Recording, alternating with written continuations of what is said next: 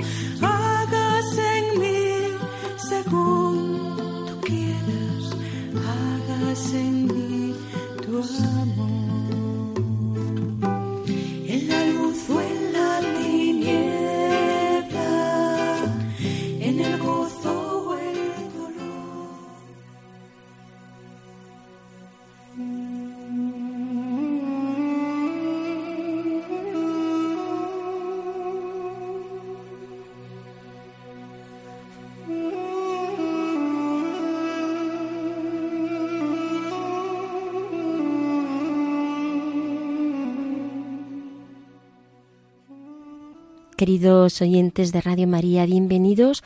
Un saludo para todos ustedes desde el programa Hagas en mí según tu palabra. Ya sabes que nos encontramos aquí el equipo de este programa. Pilar Álvarez, bienvenida Pilar y gracias por estar aquí. ¿Qué tal? gracias. También tenemos la presencia desde Soto del Real del Padre eh, Carlos Rey Estremera, sacerdote salesiano, y ya saben quién les habla, Inmaculada Moreno. Gracias, gracias también. Pueden ustedes ponerse en contacto a través del correo electrónico, hágase en mí según tu palabra, arroba radiomaria.es. Repito, hágase en mí según tu palabra, arroba radiomaria.es. Gracias por todas las cartas, los correos que nos siguen ustedes enviando. Y hoy vamos a empezar con eh, el profeta Isaías, pero el segundo Isaías que nos va a presentar el nuevo amor de Dios, como el amor de Dios siempre es nuevo. Pues eh, vamos eh, desde aquí viendo lo que son las claves para leer la Biblia, aunque van a salir muchos datos sobre el profeta y el padre Carlos los va a ir expresando y diciendo, quiero dar una visión global y general del profeta Isaías, porque así nos puede ayudar a entenderlo de una manera más sistemática, aunque ya digo que algunos de estos aspectos luego vayan apareciendo. En primer lugar, el segundo Isaías, llamamos por segundo Isaías al autor de los capítulos del 40 al 55 del libro de Isaías. ¿Cuál fue el contexto histórico de este profeta? Bueno, el panorama histórico que se intuye detrás de estos capítulos es mm, bien distinto del del autor de Isaías 1.39.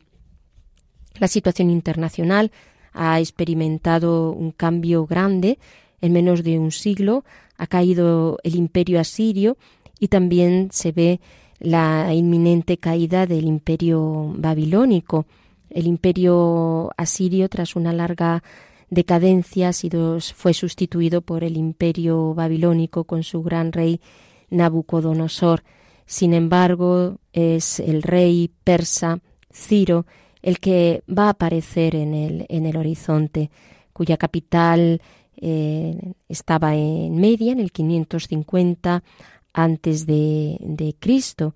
Tras los primeros éxitos contra Babilonia, donde va a entrar triunfante, muchas veces como aliado de, de Babilonia, empieza a aparecer eh, Ciro como el gran liberador y va haciendo vasallos suyos a los que habían pertenecido antes al imperio de, de, Babilonia. Y entre ellos pues estaban los judíos, los judíos deportados, que también se van a ver favorecidos por, por Ciro, porque mediante un decreto de liberación permite retornar a, Palestina a aquellos judíos que lo desearan. Y es aquí en este marco histórico eh, donde va a escribir el segundo Isaías y va a desarrollar su actividad mm, profética.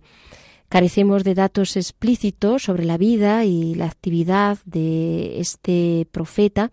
Sí sabemos que en la obra que aparece en los capítulos del 40 al 55 se nos presenta pues un personaje fervoroso, optimista, solidario, frente a la suerte y al sufrimiento de, su pueblo y con una profunda fe en Dios como Señor de la historia. También aparece como un gran teólogo, un buen conocedor de las antiguas tradiciones, las eh, tradiciones proféticas y teológicas de su pueblo, abierto al mundo religioso y cultural de su entorno, atento a los signos de los tiempos, en fin, un profeta que va a ejercer su ministerio eh, entre los judíos desterrados a finales del exilio.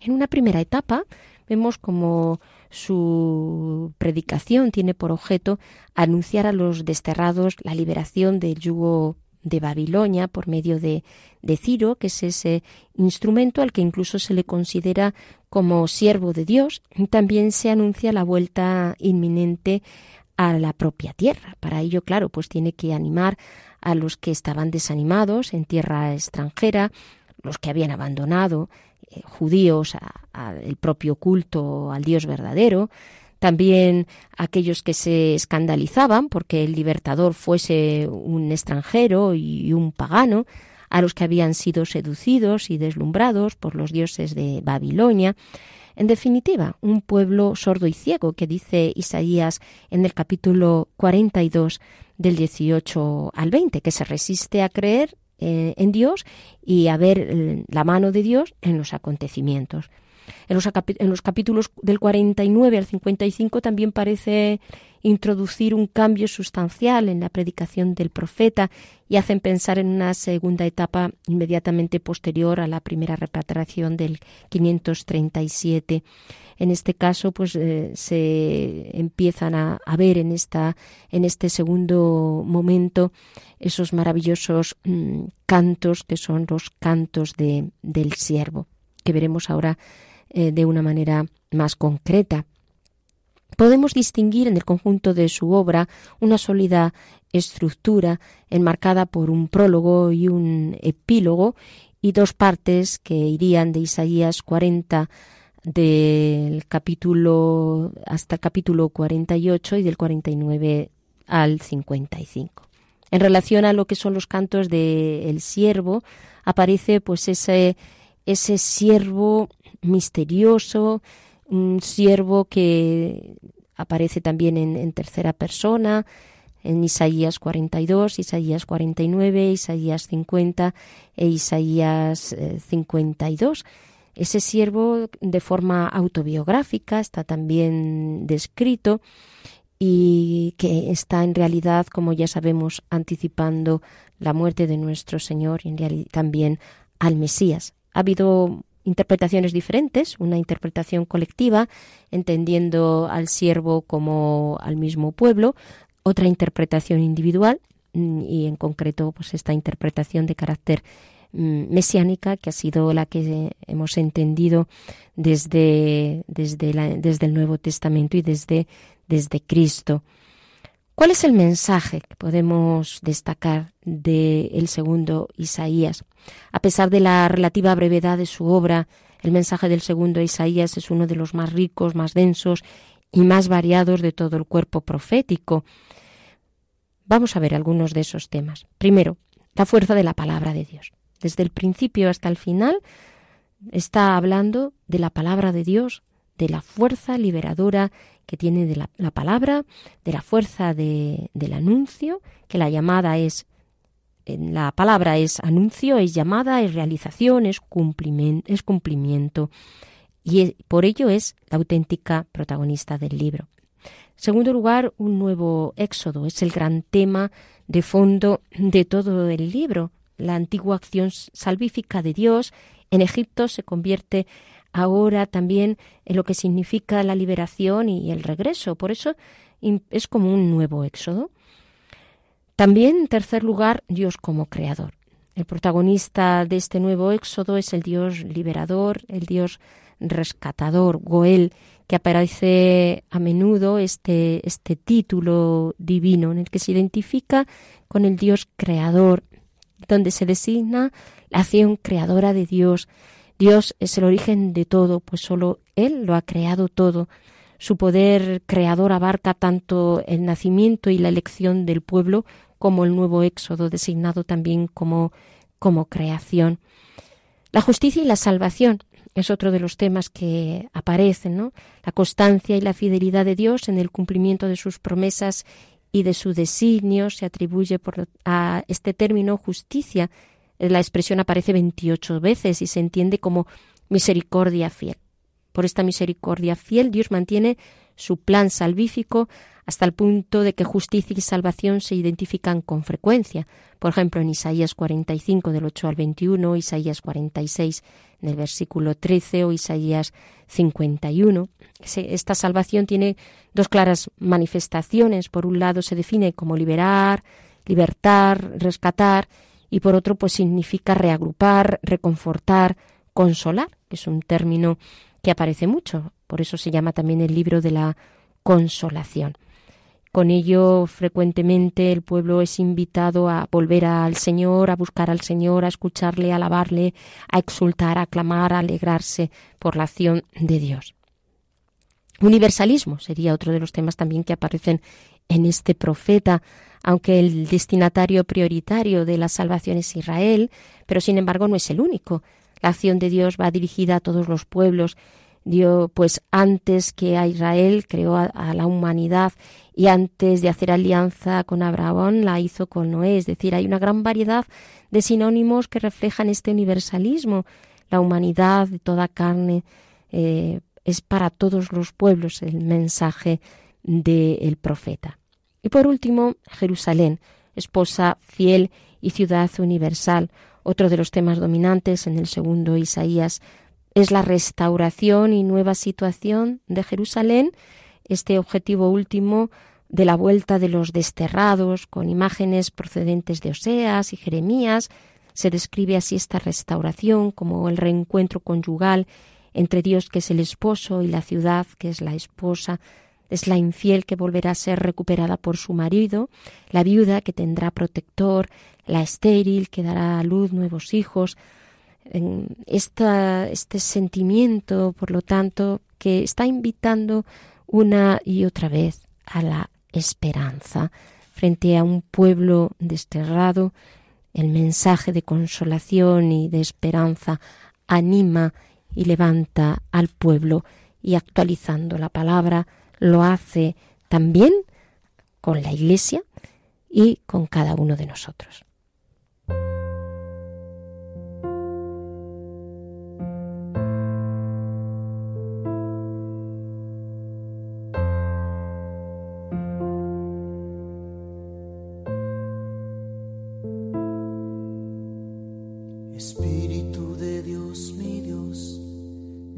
vacío de mi soledad. Quítame el miedo y la inseguridad. Dame tu luz, rompe mi oscuridad. Llena el vacío de mi corazón. Sacia mi sed con tu infinito amor. Espíritu Santo. Espíritu Santo. Espíritu llegaste al fondo de mi interior. Sana mi herida, quítame el dolor. Dame tu vida, presencia de Dios. Haz una nueva creación en mí. Haz que mi vida solo hable de ti, Espíritu Santo. Espíritu Santo,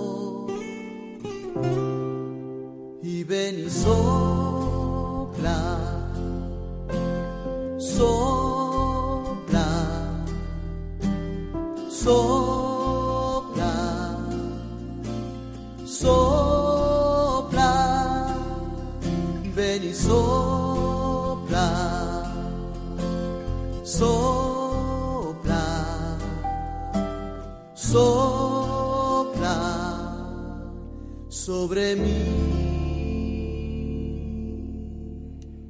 Y después de invocar al Espíritu que venga sobre nosotros, escuchamos el texto de hoy, que es de Isaías 40, del 27 al 31, que tendrá muchas resonancias para ustedes en uno de los salmos con el que después vamos a orar.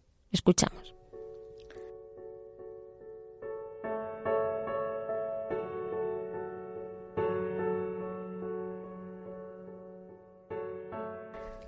Junto a los ríos de Babilonia nos sentábamos y llorábamos al acordarnos de Sión.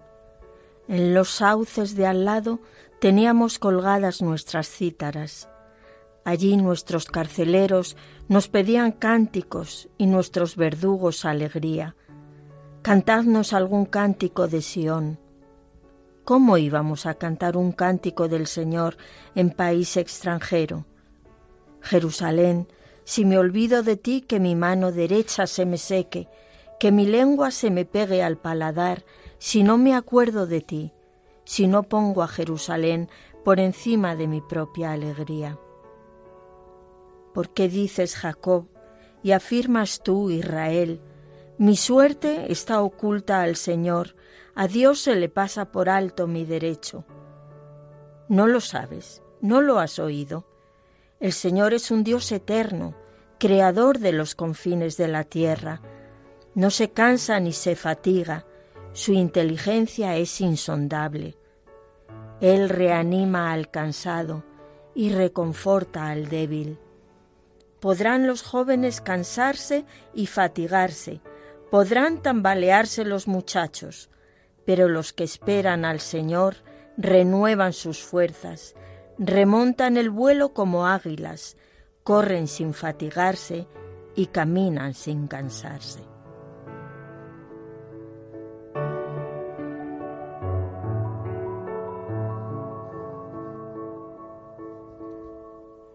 Pues a la luz de este texto que acabamos de escuchar, damos paso ahora al Padre Carlos, que nos va a hacer la reflexión de lo que hemos escuchado. Estimados oyentes de Hágase en mí según tu palabra, sed muy bienvenidos a este nuestro encuentro bíblico quincenal.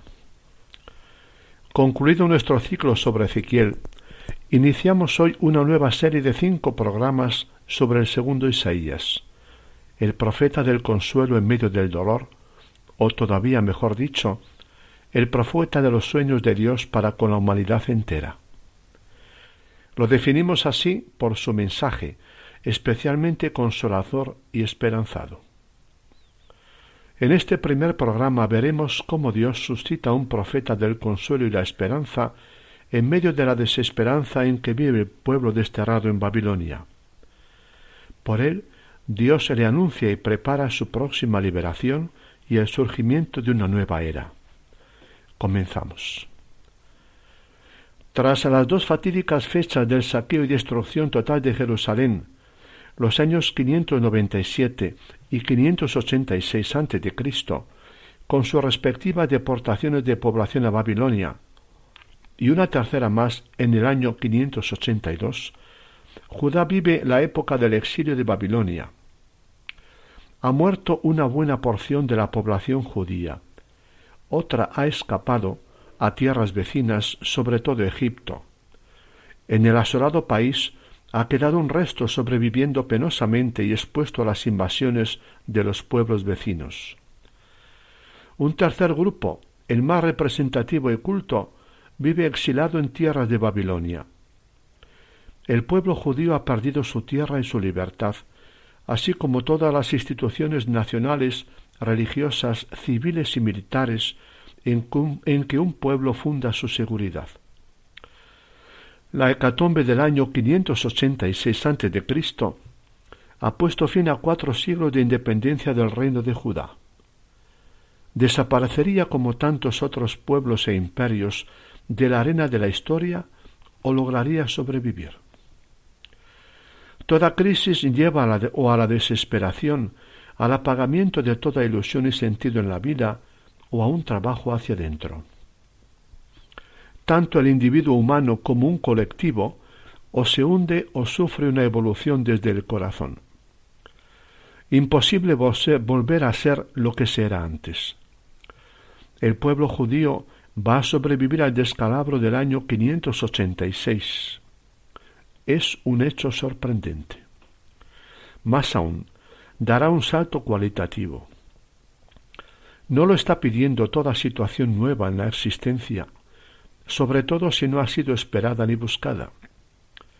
Las situaciones críticas llevan a pueblos e individuos a repensar lo acaecido y sus causas, a hacer una lectura en profundidad de su pasado y de su presente y a plantear el futuro sobre otros raíles. El pueblo judío, o parte del mismo, llegó a perder la esperanza. Se han secado nuestros huesos, se ha desvanecido nuestra esperanza, se acabó todo, dice Ezequiel. Con todo, llegará a asumir la penosa situación y a poner las bases para un tiempo nuevo. Toda experiencia fuerte transforma a pueblos y a individuos. Reclama fundamentarse y vivir sobre nuevas bases. Eso vino a ser para el pueblo judío el tiempo del exilio. Maduración y paso a otra etapa en su existencia. Un tiempo de ruptura de nivel en la terminología de los psicólogos. A partir de situaciones y experiencias vividas con el corazón en vilo, cuajará un nuevo pueblo. Pasará a vivir otra fase en su historia. La fecha del año 586 a.C. marca un antes y un después en la historia de Israel-Judá, el momento puntual de un viraje. El siglo VI de inicios tan desastrosos externamente hablando, será el más fecundo en el corazón y en la historia de Judá. Un tiempo de crisol, un momento pascual en su existencia. Mientras muchos pueblos desaparecieron, Israel Judá sobrevive. Su supervivencia tiene su explicación externa. La política de Babilonia respecto a los deportados, a diferencia de la de Asiria, fue mucho más benigna, menos aniquiladora. Pero tiene sobre todo explicación interna. El pueblo judío, despojado de todo apoyo institucional, de todo andamiaje y fachada, comienza a hacer un trabajo hacia adentro en su interioridad, lo cual le hizo vivir un proceso de transformación y afirmación en su identidad de pueblo de Dios logró hallarse a sí mismo en sus verdaderos fondos de ser, a lo que le habían invitado una y otra vez los profetas. La inesperada nueva situación les hizo repensar todo su pasado y hallar las raíces más genuinas de su identidad. El tiempo del exilio y posexilio, siglo XVI y siguientes, fue un doloroso y fecundo proceso de transformación fue, en primer lugar, un tiempo de profunda reflexión sobre el pasado y el presente. Pervive gracias a su memoria histórica. Los grupos de desterrados recuerdan, reinterpretan y reescriben las antiguas tradiciones histórico-religiosas de Israel-Judá. Los patriarcas, Moisés y el Éxodo, la alianza del Sinaí, Josué y la entrada en Canaán y la larga historia desde Josué hasta el destierro, años 1300 a 586 a.C. El pasado cobraba nuevo significado desde el presente y viceversa. La memoria histórica fortalecía su identidad. Adquiría además valor de palabra de Dios en esta hora de desolación. Dios se había estado presente en el pasado y seguiría acompañando a su pueblo en el penoso camino que estaba recorriendo. La reflexión sobre el pasado recreaba y ayudaba a mantener la fe y la esperanza entre la niebla más espesa de su historia y a redefinir su identidad. En segundo lugar, recordará igualmente la palabra de los profetas. Incomprendidos, rechazados y hasta perseguidos, la historia les había dado la razón a posteriori habían sucedido los acontecimientos temidos y anunciados por ellos. Una vez muertos, quedaba su palabra. Ahora, a la hora de la verdad, los judíos releen y reflexionan sus palabras desde el presente y las reescriben. Era palabra de Dios, alimentaba la esperanza, el gran tema de los profetas, incluso cuando denunciaban la injusticia y anunciaban el desastre, pero invitaba también a replantear la existencia, a vivir a otro nivel de verdad. Este proceso de reflexión y transformación le impidió dejarse asimilar por la poderosa cultura babilonia. Los grupos de exilados hicieron dos de los mejores inventos de su historia, la sinagoga y el sábado. Con ellos establecían la costumbre de reunirse semanalmente para la lectura de la palabra del pasado como palabra de Dios. Ello permitió a muchos judíos abordar el difícil presente con aliento y aprender a ser pueblo de Dios de otro modo. La sinagoga, en lugar del templo de Jerusalén, una religión más interior en lugar del culto de sacrificios, el sábado como sencillo día de reposo y de escucha de la palabra en lugar de las grandes fiestas en Jerusalén.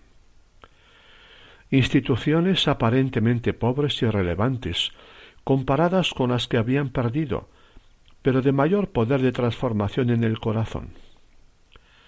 El espacio interior del ser humano en que éste reflexiona y aborda la existencia. La escucha de la palabra de Dios y la oración confiada constituyeron su fuente de fortaleza en la debilidad y mantuvieron encendida la brasa bajo las cenizas. Un rescoldo nunca apagado de fe y de esperanza en el Dios vivo. Sería el fermento de un pueblo nuevo. Lo que caracterizaría en adelante a éste no sería la permanencia a un estado político, pertenencia a un estado político, ni a una raza privilegiada, ni la permanencia en una tierra sagrada, ni la posesión de un templo y de un rey ungido de Dios, sino la conciencia de vivir en alianza nueva con Dios, a la que estaban también llamados los demás pueblos, y la voluntad de vivir de la palabra de Dios. La experiencia de crisis durante el exilio es total. Se les ha derrumbado todo el andamiaje en que vivían apoyados desde hacía más de cuatro siglos. La posesión de la tierra, el templo y Sión, y también la dinastía davídica. El país ha quedado arrasado, la capital con sus defensas destruida, el templo, su símbolo más relevante, derruido, la familia real asesinado o deportada, todas las instituciones rotas por tierra. No pueden contar con nada de lo que han contado hasta ahora habían caído todos los dogmas y con ellos todas las esperanzas. En la crítica situación, algunos exilados se entregan a sentimientos de nostalgia y de odio a sus opresores y a deseos de venganza. Junto a los ríos de Babilonia nos sentábamos a llorar acordándonos de Sión. Hay quienes traducen su llanto en oración derramada ante Dios. En la tenebrosa hora sigue siendo su Dios, y desde sus corazones desgarrados gritan por su misericordia. ¿Acaso no pueden seguir esperando en Él? Todos reprimen sus ansias de liberación por verla imposible. Despertarán sólo con el tiempo, y lo que es peor, muchos viven abatidos, expresando su crisis de fe y esperanza. Nos ha abandonado Dios, el Señor nos ha olvidado. El Señor se desentiende de nosotros. No se preocupa de hacernos justicia. El pueblo judío sobrevive, pero los retos que se le presentaban en el tiempo del exilio fueron enormes. Ha dejado de ser pueblo estado político. ¿Hallará otro modo de ser pueblo de Dios? Han perdido la independencia política, hallarán modos de vivir la libertad a niveles más hondos? Su Dios Yahvé parece haberle fallado. ¿Pueden seguir confiándole su existencia? Después de seis siglos en su propia tierra, ahora viven entre las naciones. ¿Retornarían un día a su tierra añorada? ¿Volverían a tener un rey ungido de Yahvé, con el que habían contado durante más de cuatro siglos, y un nuevo templo donde reunirse como pueblo delante de su Dios? ¿O tendrían que hallar otros modos de vivir su peculiar identidad en cualquier lugar del mundo, conviviendo con otros pueblos y culturas, sin rey, sin templo y sin culto? ¿Cambiaría algún día su penosa condición? Nunca antes en su larga historia había vivido Israel Judá semejante problemática política y sobre todo existencial y religiosa. Para el nuevo y difícil tiempo, Judá contará con nuevos profetas.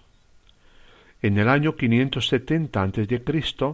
se había apagado la voz del profeta Ezequiel, que había tratado de mantener viva la antorcha de la esperanza entre los deportados.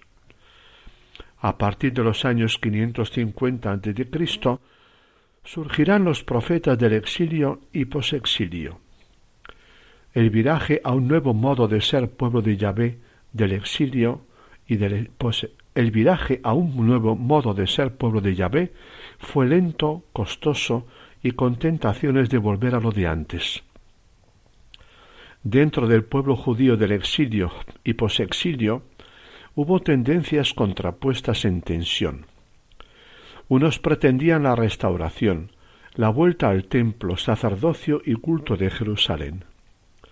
Retorno a la monarquía con su rey o príncipe davídico y sus instituciones, es decir, independencia política, la eterna tentación del restauracionismo, cuando los tiempos requieren cambios de fondo, entonces y ahora. Entre los mismos profetas, unos plantean problemas de solución más inmediata y práctica. Otros abordan un futuro a la medida de un Dios que sueña utopías para el ser humano. la palabra de estos últimos posee extraordinaria fuerza sugestiva. Pretendían antes de todo llegar al corazón creyente y abrirle horizontes de esperanza nunca soñados antes. ¿Cuánto hay que esperar de Dios? Anuncian un mundo nuevo y proponen valores y experiencias a vivir de carácter más moral, espiritual y universalista. Una imagen más universalista de Yahvé, con la intuición de que también las demás naciones están llamadas a pertenecer al pueblo de Yahvé, un gran avance teológico frente a la peligrosa interpretación nacionalista y cerrada de la elección de Israel por Dios. Prevalencia del culto de la palabra, de la alabanza y del corazón sobre el culto sacrificial en el templo. Experiencia personal de Dios, salmos individuales, profetas, como contrapeso al culto oficial e institucional, siempre amenazado de ritualismo y vaciedad de corazón. Reconocimiento y aceptación de la palabra profética anterior con su mayor autenticidad religiosa y ética, su imagen más espiritual de Dios contra toda tentación de utilización mágica de Dios, manipulable a la medida de los deseos humanos. Profundización de la propia identidad específica, releyendo la historia anterior desde los patriarcas y las experiencias fundantes del Éxodo y de Sinaí. Partiendo de ella es como Israel Judá reescribirá toda la historia de su pasado. Anuncio de cielos nuevos y tierra nueva, de una fraternidad entre todos los pueblos, de la desaparición de toda guerra y violencia e incluso de todo dolor y muerte en los siglos VI y V Cristo, Judá aprenderá a ser pueblo de Dios sin estado político. Un gran paso. Ensaya costosamente a vivir su identidad de testigo de Dios fuera de su propia tierra, disperso y mezclado con otros pueblos, a cultivar la religión de la obediencia a la palabra de Dios frente a la religión de ritos y prácticas, a fundamentar su seguridad y confianza en Yahvé su roca más que en su ejército y en sus monarcas. cuando fallan los brazos símbolo de la fuerza bruta, no despierta el corazón en lugar de la verdadera transformación, crecimiento y fortaleza? Ha tenido que sentirse roto el corazón para que llegue a ser más sabio. Frente a las necesidades y valores de orden material de antes, independencia y libertad política con sus instituciones, prosperidad económica y poderío nacional, imagen militar de Yahvé, el pueblo judío aprende a incorporar valores de orden moral y espiritual. La palabra de Dios y a través de ella los caminos de su Dios para con él. Profundización en su identidad con acento en la relación de alianza con Dios. Imagen más menos nacionalista y politizada y más universalista y espiritual de Yahvé. Fidelidad a Yahvé incluso cuando se esconde y guarda silencio. Justicia social con el prójimo. Pero el camino en la aventura espiritual que estaba viviendo hasta llegar ahí fue penoso y largo. La transformación no será fácil y repentina, ni pura ni perfecta estará tocada por sus ambigüedades y tentaciones, visión entreguista de la vida, excesivo acento en su particularidad, autoconciencia ética y moral religiosa, elitista y purista. Concluimos aquí, mis queridos amigos, nuestro programa de hoy. Espero que os haya gustado y motivado para escuchar los próximos. Es verdad que Dios nunca nos abandona, pero qué difícil es percibir su presencia en tiempos difíciles. Y sin embargo, es en medio de la oscuridad que Dios transforma los corazones y nos prepara para nuevos horizontes de vida más plena. En nuestro próximo programa nos centraremos en la persona del profeta que anuncia la próxima liberación a un pueblo que vive en cautividad y en medio de una crisis total. Os esperamos. No os olvidéis de conectaros. Hasta pronto.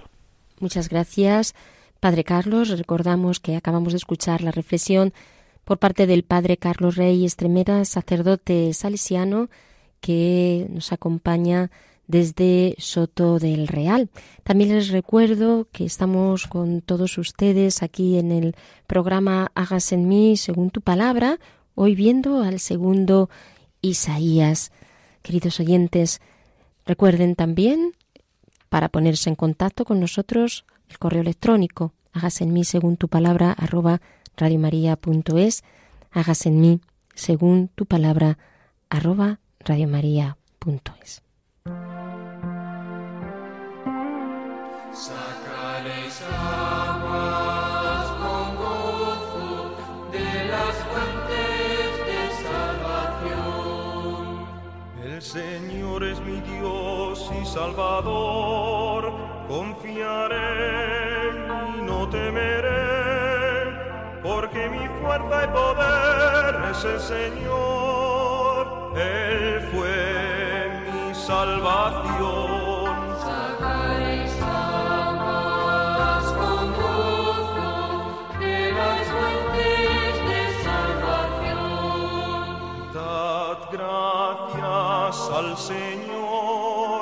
invocad su nombre santo, contad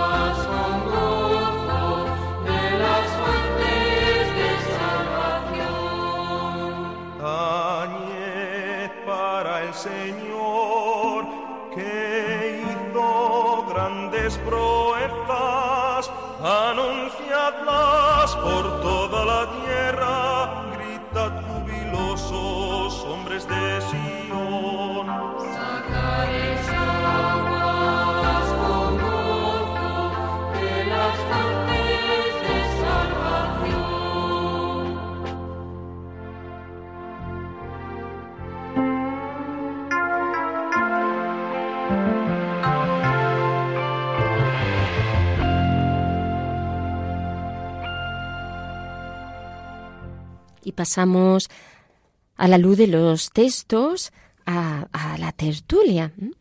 Pilar, ¿qué, te ha parecido pues todo esto que hoy Dios nos ha dado a través de la lectura y de la explicación del Padre? Pues la verdad que la primera parte de la lectura, que era la del Salmo 136, describe muy bien la situación de estos pobres deportados que, bueno, pues eh, se encuentran fuera de su tierra, ya no tienen tierra, ya no tienen dinastía real, ya no tienen templo, ya no tienen sacrificio, ya no tienen nada. Y les dicen, venga, venga, cantadnos. Dicen ellos, pero ¿cómo vamos a cantar? En realidad significa que están mm, entrando en la realidad de su situación, ¿verdad? Que a veces a nosotros nos puede pasar, pero ¿cómo hemos llegado a esta, a esta situación? Y durante un tiempo puede ser que, que nos engañemos. Em, no, la culpa fue de las malas alianzas que hicimos. No debimos pactar con estos o no debimos pactar con los otros o el rey aquel se equivocó o el político cual tomó la decisión equivocada. Sin embargo, en el, en el fondo lo que les ha pasado a ellos es que se han separado de Dios y no han querido escuchar su voz, que es lo mismísimo que nos pasa a nosotros cuando nos vemos en estas situaciones ¿y ahora qué? ¿Ahora qué? Em, ya no tengo nada. Pero sin embargo, Dios, que, que nos quiere, que no puede dejar de querernos, nos manda esta, esta palabra de, esperanza, que, que es lo que hemos leído de Isaías del capítulo 40. ¿Por qué dices tú que, que el Señor ya no se ocupa de ti? A veces nosotros eh, nos sentimos así. Parece como que toda nuestra vida pues ha dado un giro y, y no vemos a Dios por ninguna parte. Y Dios por medio del profeta te dice, pero si Dios es un Dios eterno, Él es el creador de los confines de la tierra, Él no se cansa ni se fatiga, no se ha olvidado, no se ha olvidado de ti. Tú no entiendes sus planes, pero su inteligencia es insondable.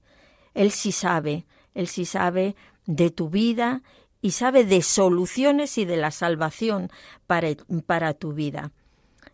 Y Él viene y te reanima y reconforta al débil. Qué, qué, qué esperanzador es esto, ¿verdad? A veces estamos tan cansados, tan cansados, no ya de nuestra vida, sino de nosotros mismos, de nuestras propias debilidades, de nuestro pecado, que parece que siempre recaemos en el mismo y no salimos de ahí y estamos cansados de nosotros mismos y necesitamos que venga alguien y nos reanime, pero es que no aparece nadie. Porque el único que tiene ese poder es Dios. Y mientras no, no le clamemos desde lo profundo de, de nosotros mismos, desde nuestra verdad, desde nuestra raíz.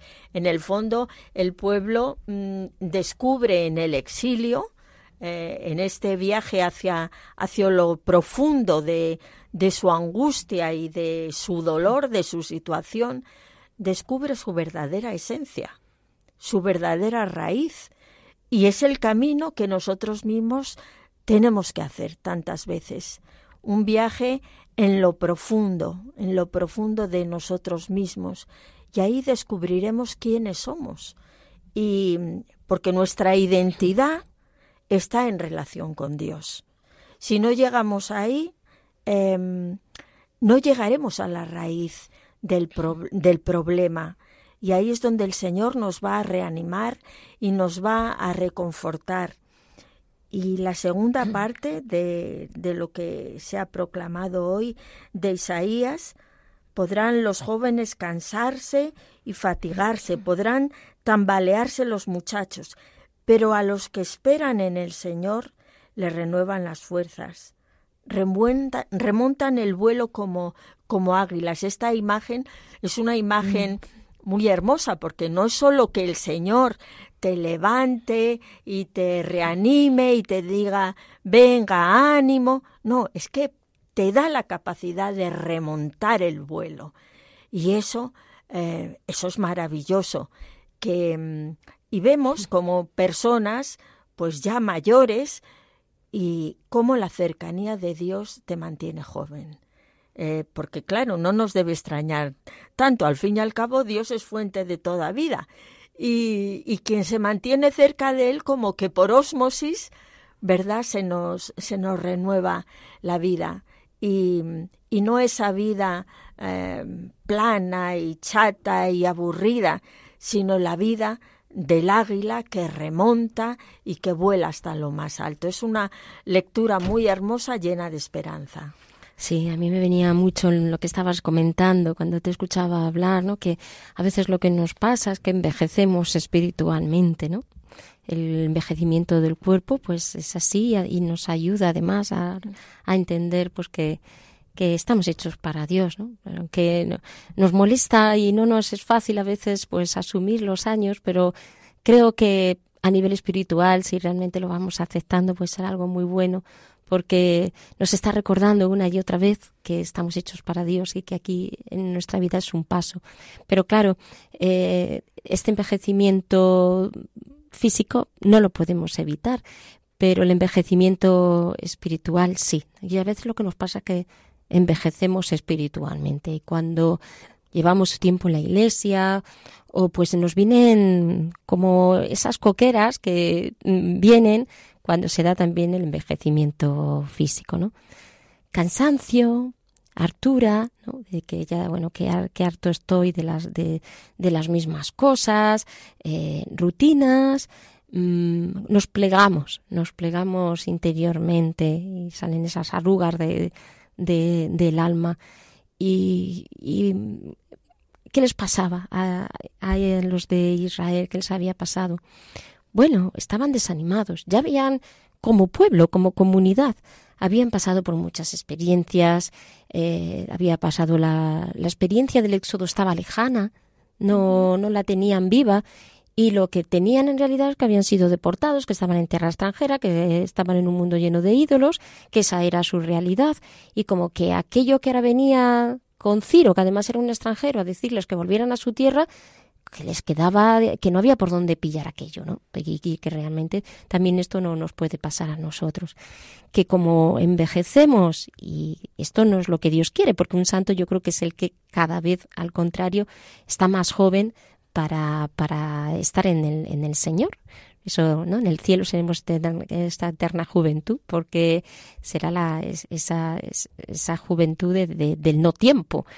Eh, y esto es lo que yo creo que debemos de pedir mucho al Señor y lo que también nos está mostrando toda la, lectura de, de hoy. ¿no? Tener esa saber estar atento a los, a los signos de Dios. Que el pobre Abraham, ya con sus años, que le traemos ahora eh, a cuento en este, en este momento y que el Señor le dice que él va a ser el padre de un gran pueblo. Pues tener esa apertura continua a Dios y no porque llevemos muchos años en la iglesia o porque ya nos parezca que lo sabemos todo. Eh, me parece que a veces nos podemos también quedar sordos por esta, este envejecimiento y, y, y, no, no, tiene que ser como, como lo contrario, cada vez estar más ágiles en las virtudes para tener más agudeza espiritual y poder escuchar al Señor más allá de los acontecimientos, descubrirle con, con más viveza para entender por dónde van. ¿Cómo van los signos de los tiempos ahora?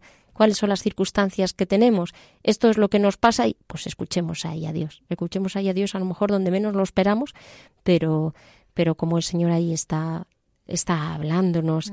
Y esta es la idea también, yo creo, que de, del águila que tú decías, que a mí me gusta mucho también esta imagen del águila y me gusta también recordarla en muchas, en muchas ocasiones, porque es como decir, mira, mm, yo te doy alas, no mm, te doy alas para que, para que hueles, y no te doy un ala cualquiera, no te doy, pues no sé, alas de, de paloma o otro tipo de, de, de ave, ¿no?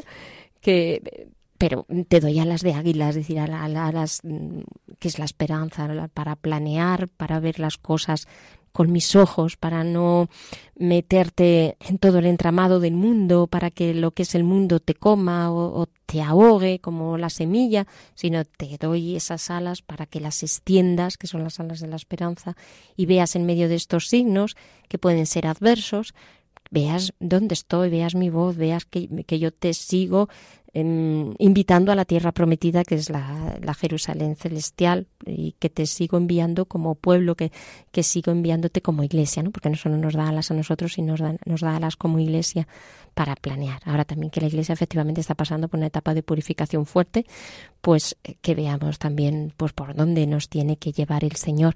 Yo creo que lo que quería, entre otras cosas, a través de este mensaje de consolación y de regeneración, el segundo Isaías, pues es, es esa, es cambiar la mirada, de tener una mirada hacia uno mismo, pues que levantes el rostro y veas hacia, hacia arriba, porque tanto mirar a nosotros mismos no nos estamos, nos, estamos perdiendo realmente eh, entender que el cielo existe. Cuando solo miramos a la tierra pensamos que es solo la tierra, si, si tuviésemos solo esa mirada, pero tienes que levantar la cabeza, que es eso es lo que está haciendo el profeta, invitarles a levantar la cabeza, pues para que vean lo maravilloso que es el cielo, ¿no? Sí, sí, es una lectura muy hermosa porque cuando remontas el vuelo es cierto que ves en perspectiva. Ya no ves solo tu pequeñito yo, tu problema y tu y ese momento concreto, sino que ves tu vida entera, el plan de Dios y, y entonces dices, ah, sí, si es que realmente el Señor me hizo para esto, no para ser ahí gallina picoteando en la, gallina. tierra. Yo había dicho la paloma, pero mejor la gallina. Gloria a Dios. Gloria al Señor. Rincón Bíblico.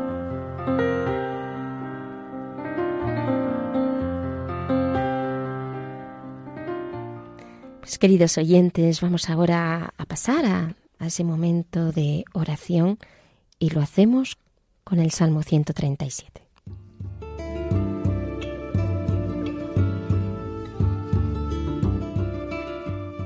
Junto a los ríos de Babilonia nos sentábamos y llorábamos al acordarnos de Sión.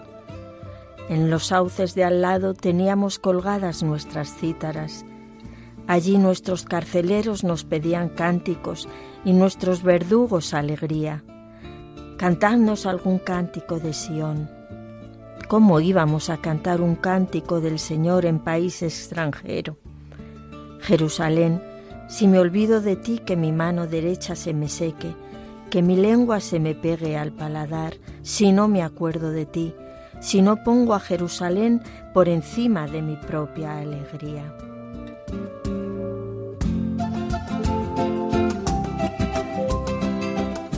Gloria y alabanza a ti, Señor. Santo eres, bendito, bendito y alabado. Que sea nuestra visión esta la visión de la Nueva Jerusalén. Que no veamos nuestro destierro, Señor, sino que veamos ante todo nuestra patria, nuestra patria celestial, porque a ella nos elevas, a ella vamos, nos das esas alas, esas alas de águila, para remontarnos, para volar, para ir deprisa hacia ti, Señor, para mirar desde tu mirada, tu mirada con altura, y perspectiva, Señor. Gloria, gloria, y alabanza a ti, Señor. santo, santo y poderoso Jesús. porque tú eres la fuente de mi alegría. Porque mi alegría no depende de las circunstancias, de tener los problemas resueltos y una vida tranquila. Mi alegría viene de ti, que eres el Dios eterno, el Dios amoroso y misericordioso, que me levanta, que me reanima, que me da fuerzas que me hace levantar el vuelo, Señor. Bendito y alabado gloria, que alabanza a ti, Señor. siempre, Señor. Grande, grande eres grande Jesús, santo, santo. No permitas que nos quedemos en la tristeza, Bendito Señor Jesús, porque tú nos haces mirar siempre desde el amor, desde el amor, con un horizonte que es el horizonte de tu infinidad, de tu infinitud. Santo, santo y alabado por siempre, Jesús. Danos la esperanza que viene de ti, Señor, que purifica nuestra memoria y nos hace ver tu plan. Bendito y alabado. Bendito y alabado por siempre. Gloria a ti por siempre. Bendito sea.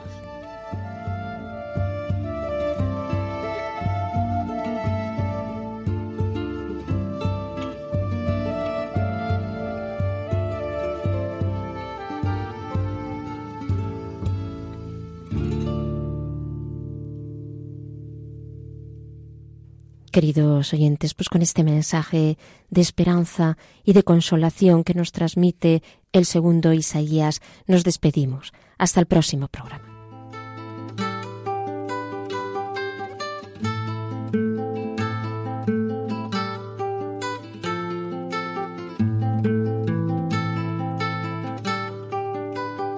Han escuchado Hágase en mí según tu palabra, con Inmaculada Moreno.